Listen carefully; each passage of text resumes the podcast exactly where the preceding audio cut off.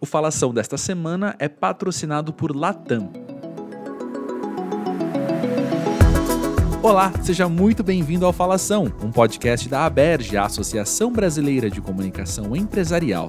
Este episódio vem para investigar os desafios de promover ações de sustentabilidade em uma companhia aérea, principalmente durante a pandemia do Covid-19. Nossa convidada é Lígia Sato, coordenadora de Relações Institucionais e Sustentabilidade da Latam. Lígia, seja muito bem-vinda ao Falação. É um grande prazer tê-la aqui conosco hoje.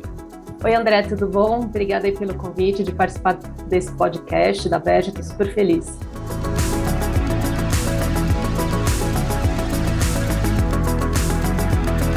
Lígia, dando início então aqui à nossa conversa, nós queremos conhecer um pouco mais sobre você. Conta pra gente, quem é a Lígia Sato e no que ela trabalha? Essa pergunta é difícil, hein, André? Vamos pelo mais fácil. Bom, meu nome é Lígia Sato, eu sou coordenadora sênior de Relações Institucionais e Sustentabilidade da Latam. Eu acho que um ponto que eu sempre falo, assim, as pessoas devem estar até cansadas de escutar, que eu sou uma pessoa, uma pessoa apaixonada pela comunicação corporativa, né? Inclusive, eu fui fazendo o meu a minha trajetória de carreira para tentar ser uma profissional de comunicação cada vez mais completa, né? A minha formação inicial foi publicidade lá na ECA, né, na USP.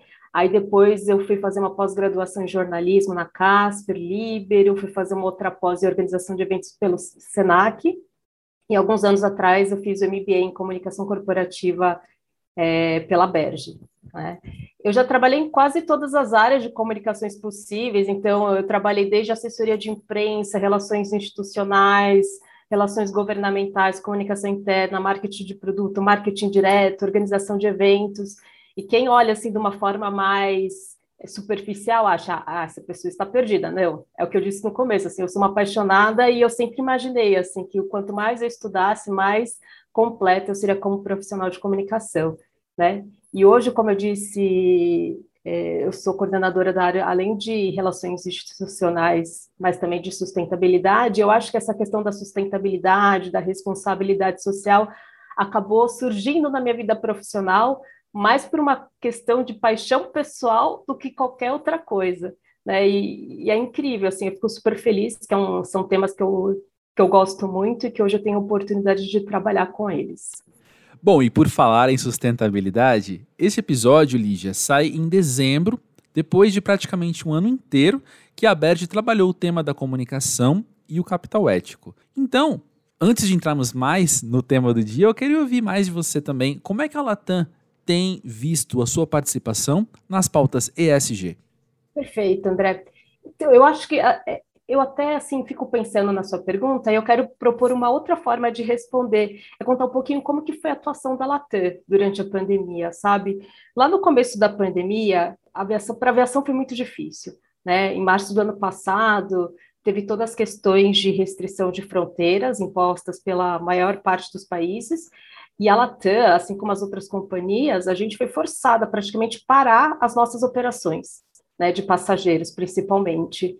E, e sim, fomos um dos primeiros setores a serem fortemente atingidos pelos impactos da pandemia, e naquele momento a gente tinha duas opções. Né? A primeira opção era cruzar os braços e ficar se lamentando, falando que a gente estava sendo prejudicado, se fazendo de coitadinho, e tinha uma outra opção, na verdade, que era agir, dentro do que a gente tinha de limitação, mas agir. E foi justamente isso que a gente fez, né? Desde o começo da pandemia, desde o do dia 1, acredito eu, que foi agir em prol da sociedade, né? E, e muitas vezes eu paro, eu paro e fico pensando, assim, a gente teve já essa discussão internamente aqui na empresa, né? Por que, que a gente teve essa atitude? É, e eu acho que é uma atitude muito intrínseca a quem trabalha no setor da, da aviação, né?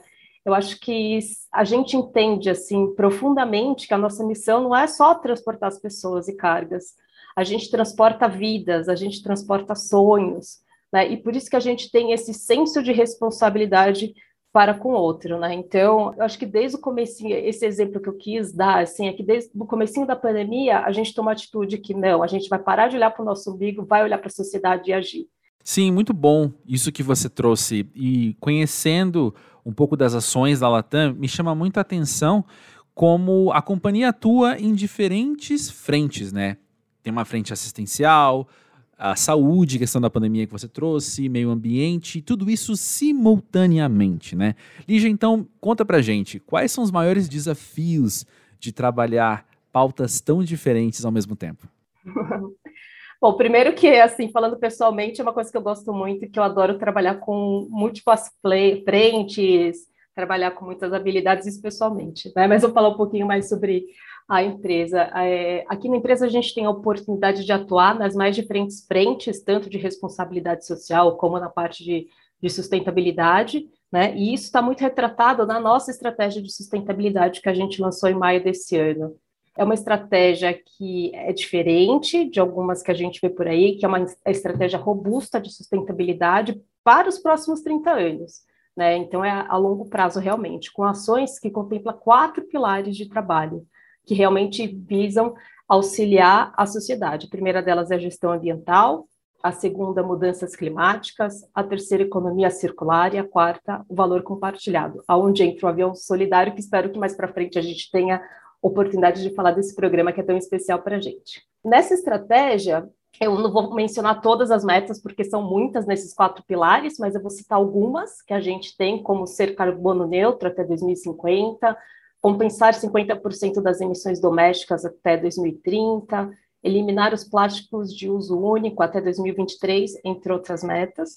Né? E um ponto aqui bem importante também é que a gente está trabalhando para desenvolver a nossa estratégia de combustível de aviação sustentável, aqui no Brasil mesmo. E, e também a gente tem, para os próximos meses, desafios muito importantes, projetos grandes importantes para a gente, como de reaproveitamento de uniformes usados e também de reciclagem a bordo. Né? E, e, você tinha me comentado, André, sobre desafios. Eu queria falar de dois desafios aqui que são bem grandes para a gente. Né? O primeiro deles é a questão da transição de matriz energética. A aviação ela tem metas ambiciosas de descarbonização, mas a gente tem o desafio de ainda não ter um combustível sustentável de aviação que seja produzido em escala, a um custo que seja sustentável para a gente. Lembrando que a gente é uma indústria de margem de lucro muito baixa, tem 60% dos custos conectados ao dólar, quase 40% dos custos com combustível. Então, assim, é um desafio muito grande que a gente está enfrentando em relação a essa questão do, do biocombustível, que a gente conhece aqui internamente como combustível sustentável de aviação. E um outro ponto também, que é um desafio muito relevante, é a gente conseguir fazer a migração do modelo linear para o modelo circular, né? E a gente se transformar num grupo zero resíduo até 2027. A gente sabe que isso é um desafio não só para a gente, como para diversas empresas de todo o mundo. E também um, um, ponto que eu queria destacar, André, já que a gente está aqui na Berge, que eu acho que é, é uma dica bem importante, né, um, um toque aqui para os associados, para as empresas também, que é para a gente conseguir atingir as nossas metas de, da estratégia de sustentabilidade, um, um, ponto crucial é a questão do engajamento dos funcionários, não somente dos funcionários, como também dos demais stakeholders, né? Porque se a gente não conseguir é, o engajamento deles, não tem como. A gente vai trabalhar, mas não vai conseguir atingir os nossos objetivos. Pois é, Lígia, quando você fala do engajamento dos colaboradores e dos stakeholders, isso me lembra uma fala do Roberto Alvo, CEO da Latam, quando ele diz: não basta fazer o de sempre. Como grupo, temos a responsabilidade de ir além na busca por soluções coletivas. E acho que a palavra grupo pode ser bastante destacada aí dentro do que você falou, mas também quando eu olho, quando eu estudo o que a Latam tem feito, eu vejo que a Latam tem operado em parceria com diversas ONGs, né? tem trabalhado em grupo com diversas ONGs. Como é que tem sido essa experiência de apoiar esse setor? Maravilha, André. Então, realmente, há muitos anos a gente tem compartilhado o nosso maior valor, que é o de transportar, encurtar distâncias, em prol de ações sociais, tanto no longo prazo, com apoio a projetos sociais de ONGs parceiras, como em situações mais emergenciais por meio do nosso avião solidário. É, até hoje, a gente já doou mais de 13 mil passagens para projetos sociais. Hoje, a gente apoia de forma mais a longo prazo 15 organizações e esse, essa questão do apoio às organizações tem uma conexão muito importante com o nosso voluntariado corporativo, né? já que a gente está falando também do, da questão dos funcionários. É, antes da pandemia, até por questões aí de, de restrição sanitária, é, os nossos funcionários eles tinham a oportunidade de fazer atividades como voluntário nas ONGs parceiras, espalhadas por todo o Brasil. Então, eu tive a chance de visitar a Amazônia no projeto da FAS, a Caatinga no projeto da Associação Caatinga. É, muitos funcionários tiveram a oportunidade de realizar sonhos de crianças por meio da Make-A-Wish. E essa participação, ela é muito importante para estimular habilidades que elas são muito importantes nos dias de hoje, que a gente ouve tanto falar, que são as tais das soft skills, né? E até da questão da diversidade e inclusão também, né? Às vezes a gente esquece, mas assim, existe uma forma melhor de falar sobre diversidade e inclusão, né, do que vivenciar em um trabalho voluntário. Então, tem esses dois pontos, né? A questão da gente ajudar as ONGs a atingirem a sua missão por meio da doação de passagens, então a gente transporta tantos profissionais das ONGs para fazer muitas vezes advocacy, é, para conseguir fazer reuniões importantes, para participar de eventos, a gente transporta também voluntários para tratar de pacientes que estão no meio do sertão nordestino, por exemplo, na, na Amigos do Bem, como a gente consegue trazer os nossos colaboradores para atuarem como voluntários e terem, por meio desse engajamento, desenvolver habilidades tão importantes, né? Não somente no ambiente de trabalho, como no dia a dia. Eu não quero ser injusta, mas eu vou falar de algumas que eu acho que são bem legais, não deixar passar batido também. A gente tem essa parceria com Amigos do Bem, que desenvolve um trabalho belíssimo no sertão nordestino, voltado à educação, à formação profissional. A gente tem parceria com a Amparo Animal, na parte de defesa do bem-estar animal e, e, que a gente trabalhou muito em conjunto quando teve as queimadas no Pantanal no ano passado. A gente transportou profissionais veterinários para tratar dos animais feridos, queimados. A gente atua também com a Fundação Amazônia Sustentável, que tem um trabalho muito importante para mostrar que a floresta de pé vale mais do que destruída. Né? Para a gente é muito importante isso. A gente também é parceiro do Instituto Tênis, que promove educação por meio do esporte, transmite valores super importantes para essa nova geração de superação e resiliência. A gente trabalha junto também com o Instituto Rodrigo Mendes, que tem um trabalho importantíssimo na inclusão de crianças com deficiência no ambiente escolar. E nesse ano a gente começou a trabalhar com duas ONGs mais recentemente. Uma é com o Instituto de Apoio aos Queimados, que é uma referência na pesquisa de pele de tilápia, para tratamento de queimaduras, é uma pesquisa referência não só no Brasil, como no mundo inteiro, e também com a Asbrad, que luta contra o tráfico de pessoas, né, que para a gente é muito caro é, essa luta, até porque a aviação acaba muitas vezes transportando essas pessoas sem querer, né. Além de outras, tá, André? Eu não vou citar todas, senão a gente vai ficar um tempão falando aqui, mas eu gostaria de dar destaque para algumas delas. Bom, Lígia, esse ponto da conversa eu e vários ouvintes, eu tenho certeza, estão curiosos para ouvir mais sobre o avião solidário, então. Pode nos contar como surgiu essa ação e o que ela tem feito? Perfeito. O Avião Solidário é um programa da Latam para transportar pessoas e cargas em prol de causas humanitárias, não somente humanitárias como ambientais, de saúde, educação, tanto por meio de apoio às ONGs é, em projetos de longo prazo ou em situações emergenciais. E quando a gente fala de situações emergenciais, Antes a gente estava acostumado com desastres naturais, né, como enchentes, terremotos. É, infelizmente surgiu agora essa outra questão da pandemia, que também entra como uma situação emergencial. É, nesse ano a gente teve a alegria de comemorar uma década de solidariedade, e com certeza foi durante a pandemia que esse programa teve a sua existência consolidada. E eu acho que um grande diferencial entre o programa Avião Solidário da Latam em relação a outros projetos sociais ou ambientais que outras companhias aéreas desenvolvem é que o nosso programa, o Avião Solidário da Latam, ele tem abrangência no mundo todo, já que um dos grandes diferenciais da Latam é a malha aérea. Né? Então, a gente tem uma malha aérea super robusta dentro do Brasil e também fora. Então, acho que esse é o grande diferencial. É, e é isso, André. A gente, por meio da avião solidário, a gente consegue ajudar muitas vidas, muitas pessoas, muitos animais, é, muitos biomas também. Eu acho que isso é importante, essa abrangência de atuação do avião solidário. Sim, vamos falar mais então sobre como tem sido trabalhar o avião solidário durante a pandemia? Com certeza. Foi assim, eu acho que uma grande felicidade poder contribuir durante a pandemia por meio do nosso trabalho, né, do avião solidário. A gente conseguiu agir de forma resiliente, a gente se reinventou. Então, o que, que a gente fez? Eu com certeza vou esquecer a ação aqui, porque a gente fez tanta coisa, né? E parece que passou uma vida, e na verdade foram um pouco menos de dois anos. A gente trabalhou em, em voos para repatriar passageiros durante a pandemia, né, muitos, muitas, muitos brasileiros acabaram, não só brasileiros, né, os passageiros em geral saíram de, de, de suas localidades, as, os países fecharam as fronteiras e eles não conseguiram voltar. E a gente teve esse trabalho importante de repatriação durante a pandemia. Também durante a pandemia a gente conseguiu fazer o, o transporte gratuito de profissionais de saúde envolvidos no combate ao coronavírus. No total, a gente transportou mais de 2.700 profissionais. Até hoje, a gente transportou mais de 169 milhões de doses de vacinas contra a Covid-19 em mais de 2.080 voos desde janeiro deste ano. E a Latam foi responsável por 61% do total de imunizantes transportados pelo modal aéreo no Brasil. Né? Então, a gente é a companhia líder dessa operação. A gente fica super orgulhoso desses números. A gente doou mais de 100, tonelada, 100 milhões de toneladas de alimentos que não foram usados a bordo, né? porque o que, que aconteceu hoje? A gente tem uma restrição que a gente não pode ter serviço de bordo para os nossos passageiros por questões sanitárias.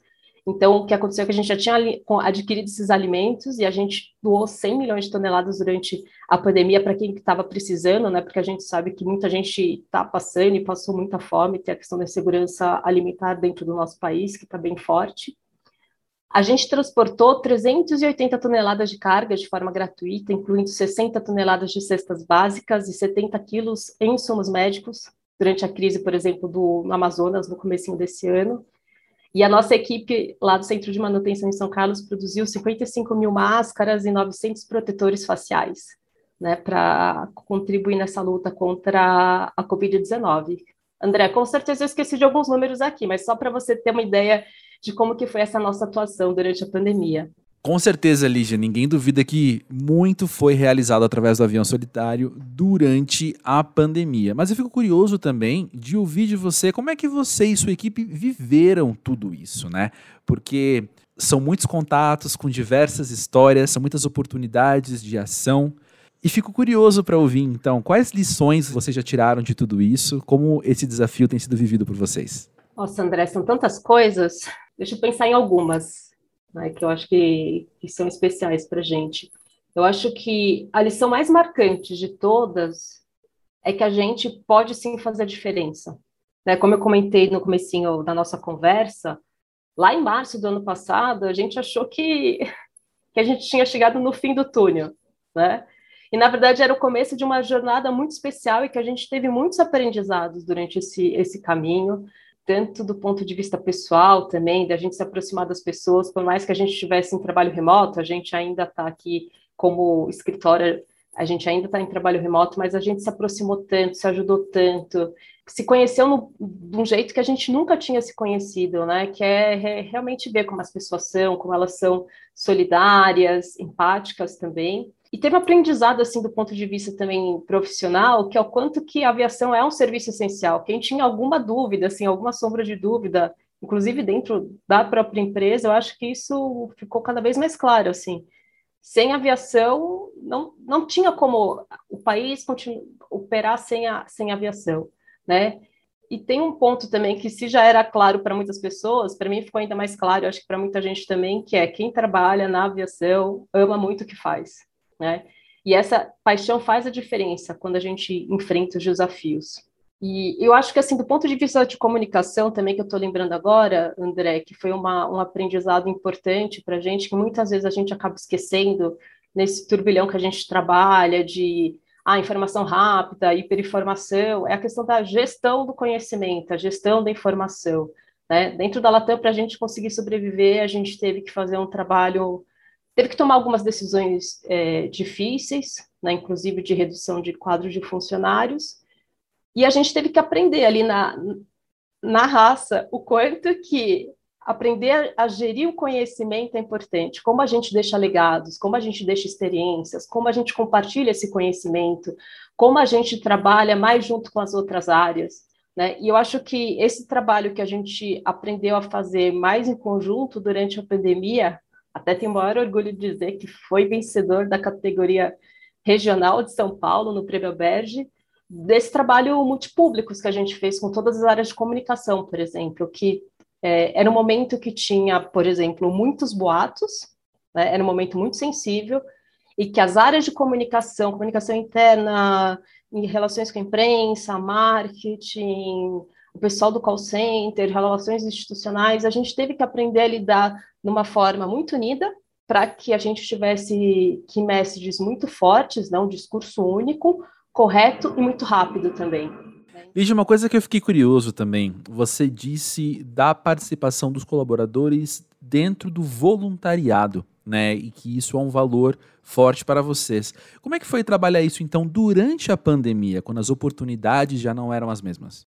A gente teve que se reinventar, né, André? Eu acho que assim, o voluntariado a gente vai retomar com mais força agora que o trabalho presencial é, vai voltar, a questão da vacinação está muito mais consolidada, né? A gente está vendo números muito bons de vacinação, número de casos de Covid abaixando também.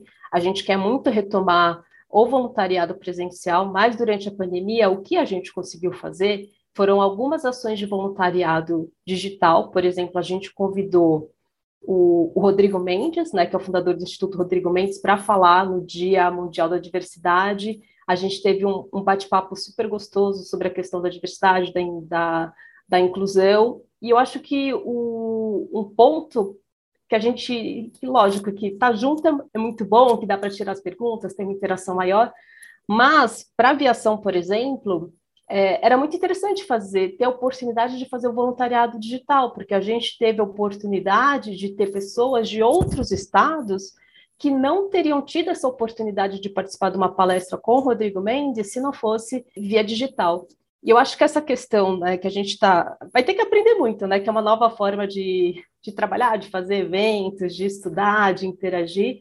É, é pensar com carinho também nos formatos híbridos. Né? Quem sabe esse formato híbrido do presencial com o digital veio para ficar também, né? inclusive até no voluntariado é, da gente poder agregar pessoas que estão em localidades mais afastadas da onde, por exemplo, as ONGs parceiras estão localizadas, para que eles possam participar, seja para assistir uma palestra, como a gente fez, talvez mais no futuro a gente pudesse pensar até de ações de mentoria, por exemplo, né, para um, para o público das ONGs também. Então, assim, tem uma série de, de ações que a gente quer pensar, que eu acho que aproveitar esse conhecimento que a gente teve com a pandemia e não voltar somente para o formato tradicional, né, que a gente fazia, mas rever para que seja um voluntariado mais inclusivo futuramente. E Lígia, são muitas ações sendo realizadas, mas nós sabemos que elas não param por aqui, né? Quais são os planos da Latam para essas ações sociais no futuro? É, André, eu acho que para os próximos anos, o que a gente deseja fazer é consolidar cada vez mais as nossas parcerias com as ONGs parceiras, fortalecer também essa ação social que a gente tem via Avião Solidário, né? É, eu não vou te adiantar muito, mas a gente vai rever alguns pontos da nossa estratégia de parcerias com as ONGs, mas eu acho que o principal é identificar as principais causas sociais que, que são importantes né, para esse novo mundo que a gente tem hoje de pós-pandemia, que a gente tem desafios que a gente não tinha antes da pandemia, né? Então acho que a gente vai essa revisita que a gente vai fazer para verificar com quais ONGs que a gente vai apoiar, qual é o tipo de parceria que elas necessitam, até para ser mais customizada, como que a gente vai fortalecer o nosso voluntariado, como eu disse, num formato talvez híbrido, presencial, a gente ainda não sabe, mas eu acho que é com esse olhar, assim, de cada vez mais fortalecer o papel social que a Latam tem, né? não só aqui no Brasil, como em todos os países que a gente atua, e o principal, que é como agir para fazer ainda uma diferença ainda maior nessa sociedade que vai precisar de tanto apoio, né? para se, se reerguer, se reinventar, eu acho que esse é o principal. Nós começamos a conversa aqui, Lígia, com você dizendo o quanto você é apaixonada por esses assuntos. Então, eu fico curioso para te perguntar também, mas quando você olha para esses planos, quando você vê o que já foi feito, o que está sendo realizado e o que ainda pode ser trabalhado, o que mais te anima? O que mais te deixa ansiosa, mais empolgada? Nossa, André, tanta coisa. Eu acho que assim, hoje o, o que eu vejo, o meu trabalho que é mais desafiador, que dá aquele friozinho na barriga, é que a gente está tomando decisões que elas, o impacto é, dessas decisões, eles vão vir daqui a alguns anos. né, como eu comentei, a questão do combustível sustentável de aviação, e, e são decisões que não mudam só a Latam, não mudam só o setor, é um impacto para a sociedade em geral, né? Então, eu acho que é uma responsabilidade, é, é um sentimento, muitas vezes, até dá um pouquinho de vergonha de falar assim, que é meio prepotente, mas é de fazer parte da história, né? Parte da história da aviação, assim, daqui três anos, quando a gente for olhar, ah, o combustível sustentável da aviação saiu, não saiu, tá, a gente está conseguindo produzir em escala suficiente para ser usado, estamos fazendo a diferença na descarbonização do setor. Eu vou olhar e falar, nossa, eu participei daquela reunião que foi importante, aquela decisão, aquele trabalho, aquela iniciativa. E eu acho que também do, do ponto de vista de comunicação, um desafio muito grande que a gente tem é como explicar temas que muitas vezes podem parecer complicado, mas se você explicar do jeito certo, as pessoas vão entender, porque eles são temas muito técnicos, né? Então, acho que do ponto de vista de comunicação, a gente tem esse desafio, primeiro de entender um tema que é técnico e depois como transmiti-lo e sensibilizar as pessoas, né? Porque não adianta, ou a gente envolve todo mundo, ou a gente não vai conseguir fazer a diferença. Mas acho que, que é isso, assim, que, que mais me empolga. Eu acho que ver ações que a gente está fazendo hoje que vão ter impacto importante aí nos próximos anos, nas próximas décadas. E este foi mais um Falação. Para ter acesso a mais conteúdo sobre comunicação empresarial, visite o portal Aberge, onde você encontra cursos, livros e eventos, além de informações sobre como se tornar um associado. O endereço é aberge.com.br. O Falação é produzido por André Felipe de Medeiros, ao lado da equipe Aberge, formada por Emiliana Pomarico, André Nacassone e Vitor Pereira. Até a próxima!